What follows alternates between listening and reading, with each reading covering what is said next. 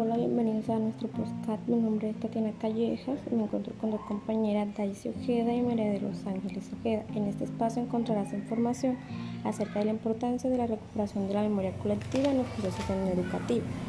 La memoria colectiva en los procesos educativos atesora y destaca la sociedad en conjunto, ya que la importancia de la memoria colectiva por medio de la educación es transmitida y construida por un grupo a la sociedad.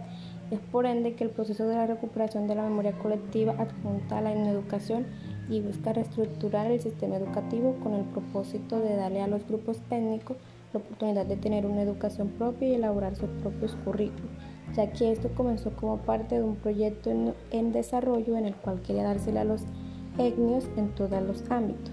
Es por esto que la consulta de recuperación de la memoria colectiva se construye con los sucesos compartidos.